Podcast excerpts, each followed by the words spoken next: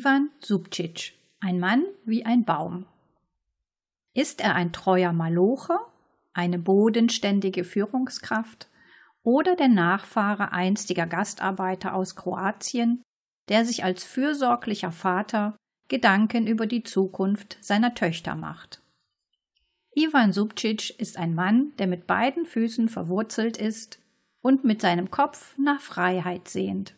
Ein Porträt über einen Mann, der wie ein Baum ist. Ein Baum ist ein Holzgewächs. Es besteht aus Wurzeln und einem Stamm. An seinen weit verzweigten Ästen hängen Blätter, und wenn er im Sommer Früchte trägt, blühen kurzweilig die schönsten Blüten, die man sich vorstellen kann. Ein Baum nimmt für den Menschen gefährliches Kohlendioxid auf und gibt für ihn den lebenswichtigen Sauerstoff ab. An heißen Tagen spendet er Schatten. Manche Verliebte verewigen ihren Namen in der Baumrinde, auch wenn es ihm eigentlich schadet. Sohn kroatischer Gastarbeiter. So sehr ein Baum zur Ästhetik des menschlichen Lebensraums beiträgt, erkennt man an seinem Äußeren in der Regel nicht, wie es ihm geht. Dafür muss man ihn fällen. Seine Jahresringe verraten nicht nur, wie alt er ist, Anhand der Dicke und Dichte der Ringe erkennt man die guten und schlechten Jahre. Ivan Subcic ist solch ein Baum. Hinter seinem dichten Bart verbergen sich ein bewegtes Lachen und ein tiefes Gemüt, dessen Wurzel tief im Erdreich verankert sind.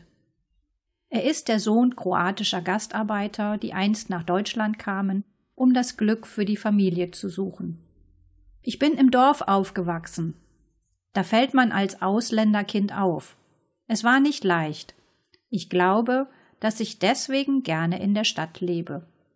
In der Schule wirst du für deine Fehler bestraft. Gleichzeitig reicht Iwans Baumkrone ganz hoch in den Himmel. Dort oben sitzen seine Kinder. Meine große Tochter ist gerade bei der Auswahl für das Gymnasium. Als Gastarbeiter kennt man ja, dass der Drang nach sehr guten Noten stark ist. Man wünscht sich, dass die Kinder studieren. Aber im Moment stehe ich mit mir selbst im Konflikt. Einerseits möchte Ivan, dass seine Kinder in eine gute Zukunft blicken. Andererseits befürchtet er, dass das Bildungssystem ihnen die Chance raubt, sich selbst zu entdecken und zu verwirklichen. In der Schule wirst du für jeden Fehler bestraft. Dabei sollen die Kinder aus den Fehlern lernen ich kann damit leben, wenn ich für meine Fehler kritisiert werde. Für meine Kinder ist es mir aber wichtig, dass sie machen, was sie wollen. Die Welt ist schließlich so groß und es gibt so viel zu entdecken. Ivan ist ein Malocher. Ich bin durch und durch ein Productioner. Es steckt mir einfach im Blut. Als Jugendlicher hat er in den Ferien in derselben Fabrik wie seine Großeltern und sein Vater gearbeitet. Um sechs Uhr morgens aufstehen und bis 18 Uhr durcharbeiten ist für ihn kein Problem. Nur weil man hustet oder die Nase läuft, stellt man die Arbeit nicht ein. Andere warten und verlassen sich auf dich. Es sind aber nicht nur seine Kinder, die ihn ins Grübeln bringen, dabei hinterfragt er nicht nur sein eigenes Arbeitsleben. Seine Koordinaten im Kopf und Herzen haben sich nämlich im Grundsatz verschoben. Ich bin mir sicher, dass wir ziemlich nah an der optimalen Arbeitswelt sind. Ich möchte nicht dieses Wort Work-Life-Balance benutzen. Mir ist es wichtig, dass die Familie in den Vordergrund rückt. Mit Familie meint Ivan nicht nur seine leibliche, sondern schließt auch die Menschen in der Betriebsstätte ein. Schließlich verbringt er mehr Zeit mit ihnen als mit seiner eigenen Familie. Ein solcher Blick verändert die Wahrnehmung. Wenn die Kolleginnen und Kollegen Teil einer Familie sind, dann herrscht man sie nicht an, sondern vertraut, dass jedes Familienmitglied seinen Teil leistet. Und das ist mir wichtig. Jeder trägt Verantwortung für den anderen. Mich haben Chefs abgeschreckt, die immer alles besser wussten und alles besser konnten.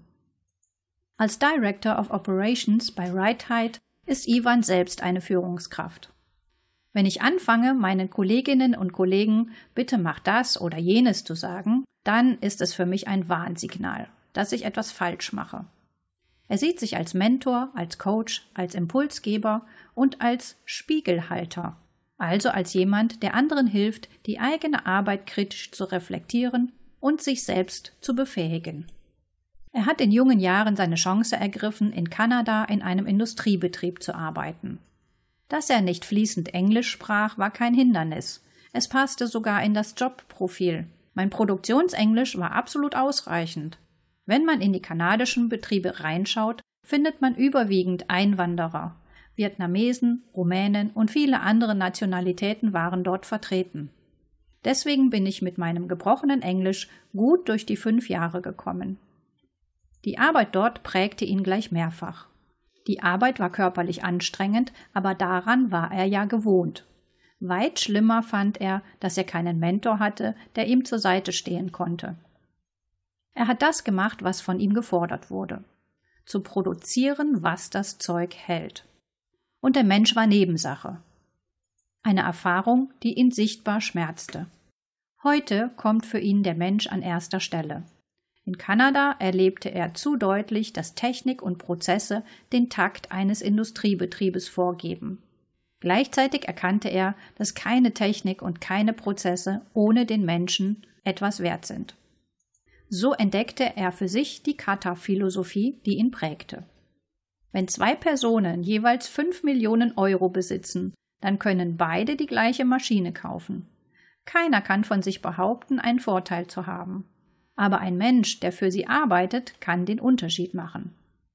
Indem ich den Menschen einbinde, ernst nehme und herausfordere, kann er mir einen Vorteil bringen.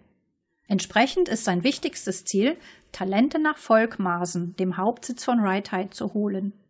Obwohl wir sehr weit abgelegen sind, möchte ich die Besten zu uns locken.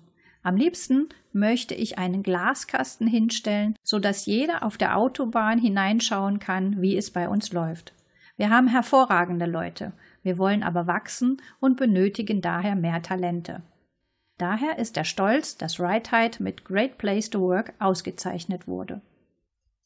Wenn Ivan sein bisheriges Wirken zusammenfasst, dann erinnert er sich an Weisheiten von Menschen, die ihn inspirieren wie der Buchautor und Unternehmensberater Simon Sinek, der sagte, Progress is more important than perfection.